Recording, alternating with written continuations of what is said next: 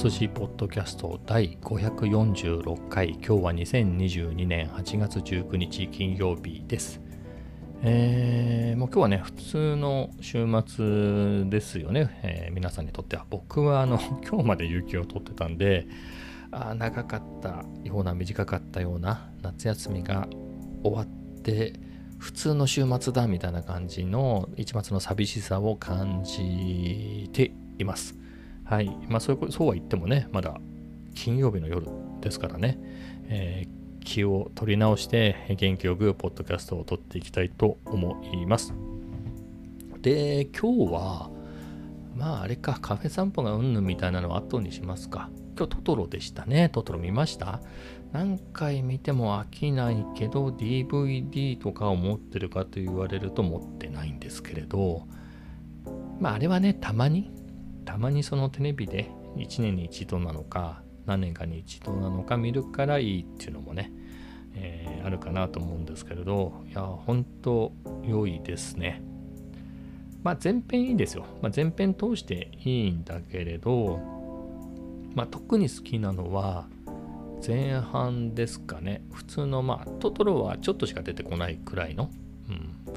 えー、ぐらいの普通の描描写っていうのがすごくいいですねえっ、ー、とあれはなんか昭和30年代ぐらいの埼玉県が舞台なんでしたっけ？えー、なんだけれど、まあ、僕の子供の頃僕は田舎生まれの田舎育ちだったので、まああんな感じでしたよ。あんな感じのところはありましたよ。あの街の中にもね、あんな雰囲気のところ、えー、もちろんメインの通りはね、さすがにデコボコのアスファルトだったけれど、あのー、ちょっとね、そういう、そうじゃないような、えー、あんな舗装されてない道路っていうのは結構ありましたね。まあ日常的に使うようなとこじゃないけど、そうは言っても、うん、ありましたね。まあ夏の？普通に生活してたら、まあ舗装はされてるよねっていうところだけど、じゃあちょっと近道しようかなとか、あのね、同じちっちゃな町でも、割とほら、駅かなんかがあってね、駅ね、電車の駅があって、まあそこそこ栄えてるっぽいところと昔ながらで、家がポツンで畑とか田んぼがやたらいっぱいみんなね、土地持ってるみたいな、えー、そういうところでは同じ町でもね、差があったり、するんでそういう農業が盛んつうか、まあ、農地がいっぱいあるようなエリアだったらめっちゃあんな感じですね、うん、今でも近い雰囲気はあるぐらいなんでうん。なんかそういうのいいね見てると、うん、はいそんな感じで。えー、と言いつつねあのー、主人公。主人公はトトロ。どっち？名前はトトロだけど主人公はサツキとメイですかね。なんだけど、あの一家が住んでる、あのお前んちお化け屋敷みたいな、あれが微妙にモダンですよね。僕が子供の頃住んでた家って、もっとボロかったな。6畳二間だけど、あれ本当に6畳あったのかみたいな。6畳二間とキッチン、トイレは別だったね。それはそうでしょ。ポットンな感じのトイレだから、あれ風呂と一緒にしたらたまんないよね。えー、まあそんな感じのところであのね僕が本当にちっちゃい頃は変わった風呂でしたよ風呂場にあんまり覚えてないな途中からまあなんとなく古いけどみんなが記憶にあるような普通の風呂になったような気がするんですけど本当の最初は風呂場になんか風呂桶とそこに外付けのガスコンロみたいなのがあったんじゃないかな。ていうか僕それに入った記憶はないんだけどその僕が住んでたアパートのちょっと裏手にその昔使ってた昔っつっても僕が本当に45歳の時にはあったんだから記憶ではねだから本当にその12年前だったんじゃないですかぐらいまでは使ってたんだろうなってやつを放置してありましたからね。うん。だから僕、物心ついた時にはそれは使ってなかった。まあ、みたいな感じの、ボロかったね。玄関があって、玄関入ったところに1畳ぐらいの、謎のスペースがあったんですよね。物物を置くのかなんどういう作りなのかちょっと覚えてないですけど、うん、まあそんなんでしたね。はい。やっぱりあれって10年住んだか住まないかなんですけどね、引っ越しちゃったんで、建物自体まだあるんですよね。90年代ぐらいはいいわゆるいわゆるっていうかなんか結構中東系の人がね日本その頃いっぱいもう来ててが住んでましたね僕が住んでるところに。はいまあみたいな感じなのでそれに比べるとなんかモダンな感じがしますよね。古いとはいえ大きいしねあのさつきとメイのお家。あのちょっとほら白いところなんか俺普通の和風のところとあのお父さんが仕事するようなところであの白いくね塗ってあるところとかちょっと和洋折衷というかあの洋の部分がうちなかったからまあ強いて言うと台所がねまあ昭和レベルとはいえまあでもあれも洋風っていうほどでもないか普通か。まあでも子供の頃台所ね使わないからまあもう覚えてないけれど。まあみたいなのに比べるとあの草壁さんの家はいいなってね、はい、モダンな感じがして、やだね、あんな30年代の埼玉県の家を見ても、モダンに感じちゃうっていうね、そういう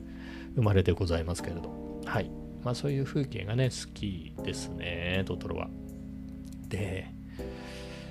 メイちゃんがね、可愛いずっと可愛いって言いながらね、あの奥さんにうるさいって言われながらね、可愛いなっつって、あの可愛いってあの別に見た目がとか、別に ああいう小さい女の子が好きとかそういうことじゃなくて、まあ、僕のところね、えー、もう子供はね、大きい二十歳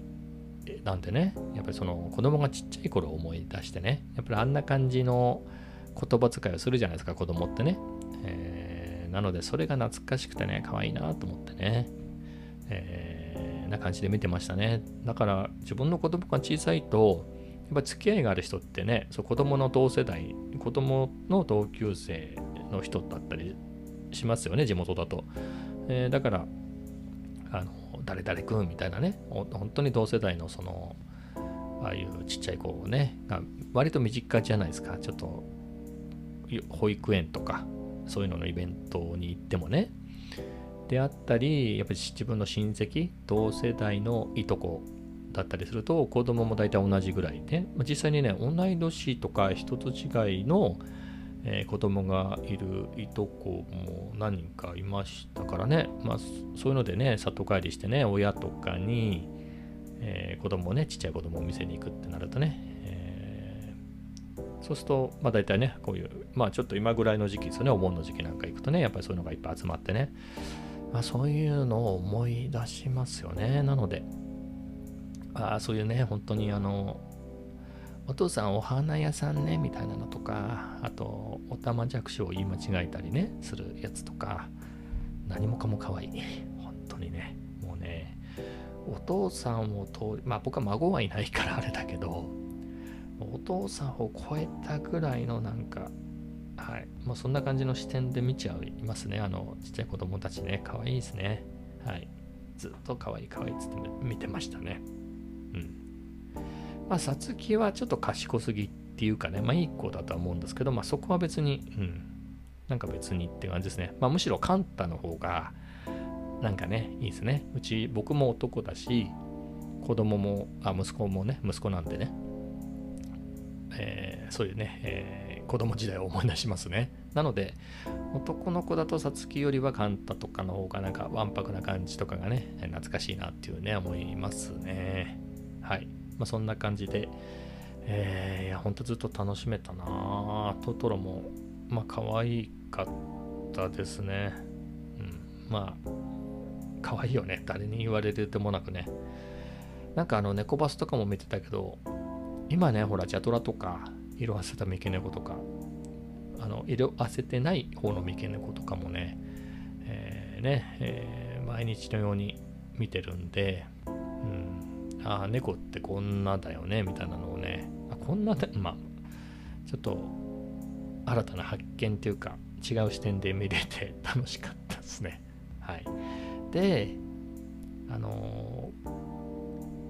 えこれ言う必要あるのかわかんないけどあの中で一番 ま、アニメの主人公にアニメに出てくる人にタイプもあれもないんだけれど、まあ、そういう視点で見てみて気づいたんですけどカンタのお母さんが一番いいね。うん。カンタのお母さんが。ちょっと待って、あの、設定がわかんないの。カンタしかいないですよね。でも、昭和30年代の、まあ、埼玉県じゃないですか。農家でね。子供が一人ってことはないでしょうね。だって、さつきとメイ2人いるわけじゃないですか。で、あのお母さんちょっと若そうだよね。で、確かお父さんは、なんかさっき、ウィキペディア見たら32歳っていう設定だから、あの時代を考えるともうちょっとね、結構若い奥さんだと思うんですよね。が、えー、ね、小学生と、まあ、保幼稚園ぐらいのね、えー、2人の子供がいるから、で、に比べると、カンタのお母さんはちょっと、もうちょっと老けてますよね。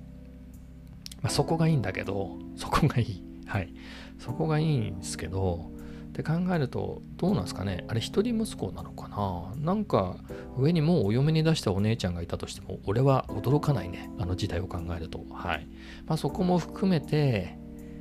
簡単なお母さんが一番いいんじゃないかな。ちょっとね、あの、さつきとめいば論外として、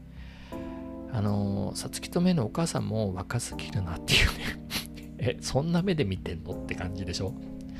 そんな目で見ましたよ。そんな目でね、見がち。かといって、カンタのおばあちゃんはさすがにね、さすがにないですよ。でもカンタのおばあちゃんとか、実は僕と年が近いとかないあの時代だったら、あれカンタのおばあちゃんだな、あれ。ひいおばあちゃん？今だったらひいおばあちゃんだよね。あの見た目。おばあちゃん、カンタのおばあちゃん。うん、カンタのおばあちゃんはあのなないですよ、言っとくけどね。はい。ぐらいかな。あとほら、七国山から来た、あの、オートさん、何、バイクみたいなのに乗ってたカップル？あれも若すぎだよね。えー、ってなると、それらしい登場人物で、え、何言ってんだろう俺。まあやっぱり、まあ、カンタのお母さんですっていうところですよ。はい。カンタのお母さんが一番じゃないかな。ちょっと豪快なところはありますけれど、まあそれはそれでね。はい。しまった。アニメのどれがタイプとか言っちゃったよ。あの、タイプじゃないよ。あの中で選べって言われたら、うん、カンザのお母さんかなっていうだけですね。はい。そんなところです。えー、では次の話題でいくと、まあ、これね、さらっとやめよう。デュオリンゴのね、話ね、またあの、すんげえ食らいついてくるんですよ。もうナンバーワンフィニッシュを目指して、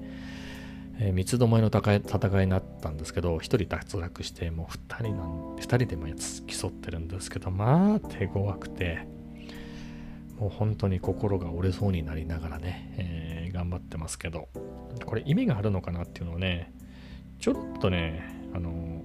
思ってますね、今。そういう、こういうやり方って意味があるんだろうかって。まあ、何かっていうと、これどんだけ勉強したか。勉強するとポイントがもらえて、そのポイントの総数で、えー、順番が決まるんで、まあ、どんだけ勉強したかなんですけれど、まあ、これは単純にどんだけ勉強したかっていうより、なんかその勉強の内容によってポイントが違うんですよね。それは別に大変さとイコールではなかったりするんですよ。難しさとイコールではなかったりするのがややこしくて、例えばなんですけど、まあすごいね、例えばスペイン語ぐらい充実したコースになると、めっちゃいっぱいレッスンがあって、えー、いくつあんだかわかんねえやっていうぐらいね、あるんですけれど、で、その一つのレッスン開いても、その中でもやっぱり、やっぱ20問ぐらいやって、それでどんどんどんどんそれを 6, 5個か6コースぐらいやって、やっとその一つができましたみたいな感じね、えー、なるんで、えーそれで1コースやったとしても 10XP っていうね、10ポイントなんですよ。でも、まあ、有料プランじゃないとできないんだけど、有料プランでね、その自分が間違えたところを復習するっていうやつを選ぶとアプリからできるんですけど、それはそんなに問題出ないんだけど、20ポイントもらえるんですよ。だから新しいところをやって、その1.5倍ぐらい時間かけてやったのに10ポイントしかもらえなかったりするんで、であればね、復習だけしてる方が効率は良くてとか、あとはその他にもストーリーズっていうのがあるんですね。まあ、これは普通のレッスンは普通の文章をこう、まあ、ゼロから打つ、ゼロからっていうかこれを訳せみたいなね。あの僕は英語とスペイン語でとか、英語と韓国語でやってるんで、それぞれなんですけど、この英文を韓国語に訳せ。もしくはこの英文をスペイン語に訳せ。あとは逆ですよね。このスペイン語は英語で何て言うんでしょうみたいなとか、この韓国語は英語で何でしょうみたいなやつを。それをいちいちタイプするものもあれば、なんか単語がいくつか並んでて、それをポチポチ順番通り並べていくみたいなのもあるしで。えー、そういうのが普通のレッスンなんですけど、それ以外でストーリーズっていうのがあって、それは本当の会話形式なんですよ。まあ物語ですよね。えー、物語になってて、こう会話が進んでいくみたいなのがあって、これそこそこ時間はかかるんだけど、これ3あのね、ものによるんだけれど、一番取れるやつで 30XP もらえるんですよ。で、これのいいところは時間はかかるんだけど、その会話一つ一つを訳せみたいなことは言ってこないから、えー、結構ね、何か歩きながらでもいいし、何かをしながらでもいいけど、ポチポチポチポチ、こう、エンターキーをね、押すなりして、次へ次へ次へってやってって、質問出てきて、これは何て言ったでしょうみたいなね、聞き取り問題みたいなだけ答えるとか、えっ、ー、と、これはどういう意味、どういう、今、結局これはどういうことでしょうみたいなことは選ぶとかね、そういうところだけ、こう、まあ、入力、ちゃんと答えを入れなきゃいけないけど、それ以外はポチポチ押していけば進むんですよ。なので、それもね、あの、ながら的にやるには効率が良くて、ましてやこのストーリーズとかを2つの画面で開いて、両方ポチポチガチャガチャガチャガチャってね、エンターキーを押してって、で、質問が来たら選んでみたいなことをやっていくと、まあ、1.1倍ぐらいの時間で倍のポイントになるわけですよね。はい。みたいなことで、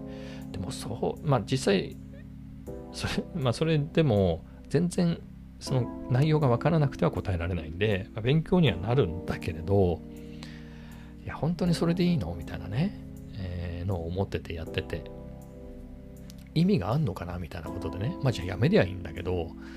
あ、ここまで 来たんでね、あともうちょっとなんで、これなんとかしてもナンバーワンフィニッシュね、取りたいなと思って、じゃあじゃあナンバーワンフィニッシュ取ったからって何かがもらえるとか、タダになるとか、何かの資格になるわけでもないんですけどね。何やってんのかなっていうふうにね、ちょっと思ってきましたね。なので、なんつうんだろう。えっ、ー、と、まあ、デュオリンゴ自体は使い方がおかしいんですね、僕のね。あの、やっぱり、まあ、5分、10分、15分ぐらい、えー、ちょっとサブ的にやるものかなって気がしますね。あの、デュオリンゴはね。やっぱり、ちゃんとした教、これがちゃんとしてないってことはないんだけど、ちゃんとした教材ね、それは YouTube のやつでもいいですけど、そういうのでじっくりやって、えー、それを保管する意味でね、えー、違った教材をね、使って複数の教材でね、やると、えー、覚えが良かったりするんで、そういう補助的に使うのがいいんだろうなと思ってね。ただ、そのデュオリンゴのダイヤモンドリーグに行くのも大変なんだけど、ダイヤリング、ダイヤモンドリーグで1位取ろうと思うと、本当にね、あの、すべてをデュオリンゴに捧げないと取れない。本当に。あの、まあ、組み合わせによるんですけどね、本当にね、2000XP ぐらいで1位になれる運がいい時もあれば、俺もね、1万5000超えてるんですよね。先週8000ぐらいだったんですけどね、僕。それでも結構や、かなりやってる方だと思うんだけど、いや、1万5000ね、金曜日の段階でやってて、これでもまだ、まあ一応今1番だけど、2番手が今ね、1万4722まで来てるんで、700ポイント差ぐらいなんですよ。うかうかできないですよね。この人結構やってくるんで、あの絶対1番を狙ってきてるのは明らかなんで、いやー、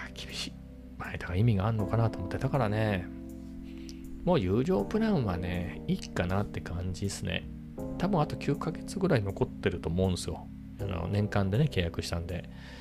まあでも、次は更新しないですね。無料プランでちまちまやって、まあ仮にダイヤモンドリーグから落ちたとしても、まあ別にいいやみたいな、こんな1万5000とかまでやったんでね、そこまでやれたので、まあ、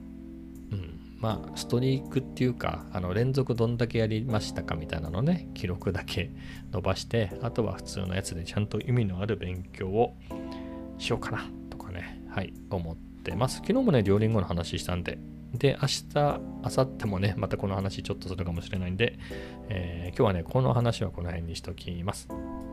はい、えー、次はね、Vlog の話ですね。えっ、ー、とね、去年150本目の Vlog を公開しました。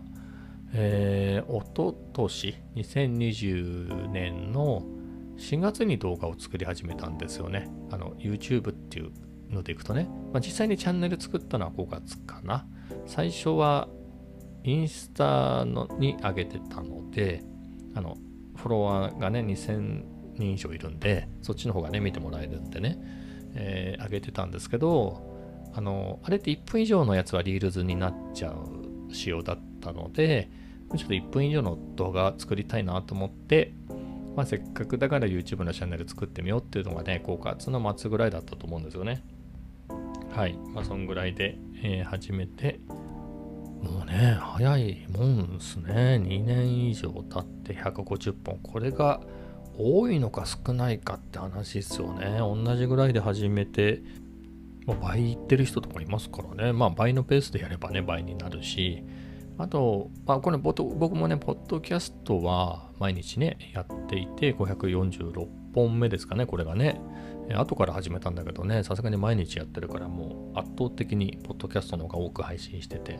まあ、こんな感じでね、毎日ちょこちょこ撮って編集してアップしてってやってる人はもうあっという間にね、えー、だから僕も700とか800ぐらいいってたんじゃないですか、ちゃんと計算してはないですけどね、えー、最初からやってたら、あの、毎日やってたらね、えなのでまあそれがいいかどうかはね、わかんないですけれど、毎日も悩ましいですね。銀座とかに毎日出勤してるとか、まあ銀座毎日じゃなくてもいいけど、まあ、週2、3でね、出勤してるとかであれば、この今ね、み皆さんが、えー、見ているようないつものね、えー、僕の日常のプラス都会のね、おしゃれな感じも両方味わえるんで、まあ飽きないかなと思うんですけど、まあ今の状態だとね、もうずっと同じのの繰り返しになっちゃうんでね、まあそれ以外のを取ればいいんですけどね。いや、毎日は結構大変だな。まあ、割り切って、もう敵は、まあ、敵、まあ、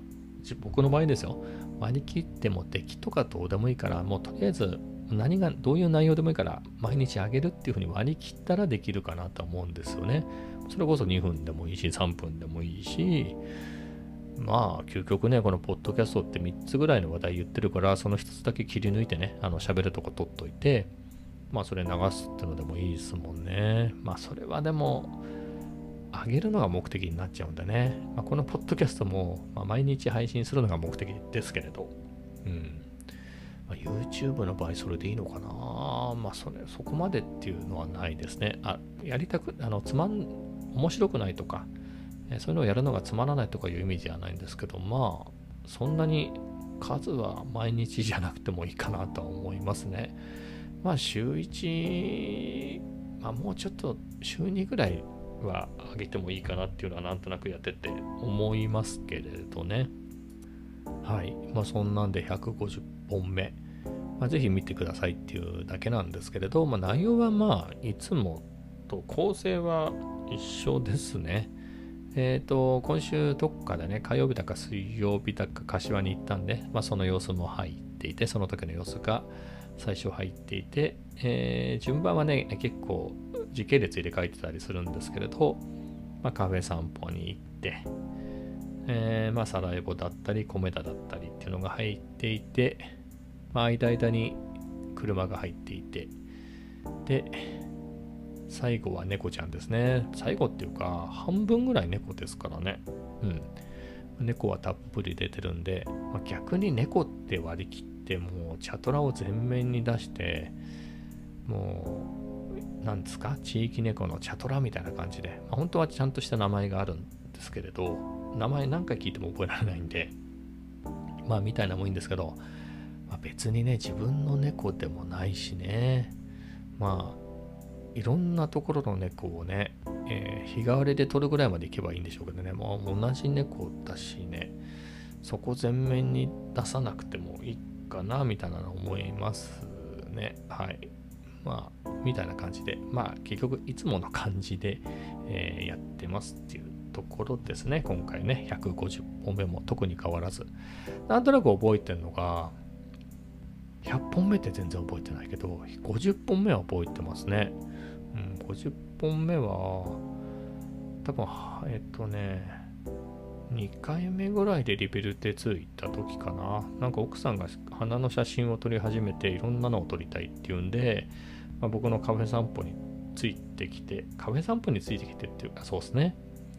で、そういう花が咲いてそうなところを案内して、えー、リベルテ2でコーヒーと、あとレモンスカッシュを飲んでみたいな、だったかな。その辺が入ってるやつじゃないかな。5月、去年の5月ぐらいだったような気がするんですけれど、